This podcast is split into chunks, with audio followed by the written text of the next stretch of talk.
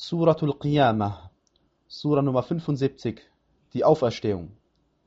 Im Namen Allahs, des Alabamas, des Barmherzigen. Nein, ich schwöre beim Tag der Auferstehung.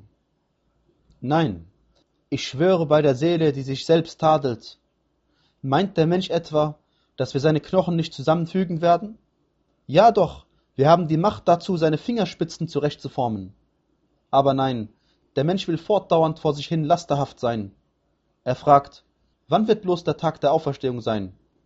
Wenn dann der Blick verwirrt ist und der Mond sich verfinstert und Sonne und Mond zusammengebracht werden, wird der Mensch an jenem Tag sagen, wohin soll die Flucht sein? Keineswegs, es gibt keine Flucht. Zu deinem Herrn wird an jenem Tag der Weg zum Aufenthaltsort führen. Dem Menschen wird an jenem Tag kundgetan, was er vorausgeschickt und zurückgestellt hat. Aber nein, der Mensch wird bezüglich seiner selbst durchblicken, auch wenn er seine Entschuldigungen vorbrächte. Bewege deine Zunge nicht damit, um ihn übereilt weiterzugeben. Uns obliegt es, ihn zusammenzustellen und ihn vorlesen zu lassen. Und erst wenn wir ihn vorgelesen haben, dann folge du der Art seines Vortragens. Hierauf obliegt es uns, ihn klar darzulegen.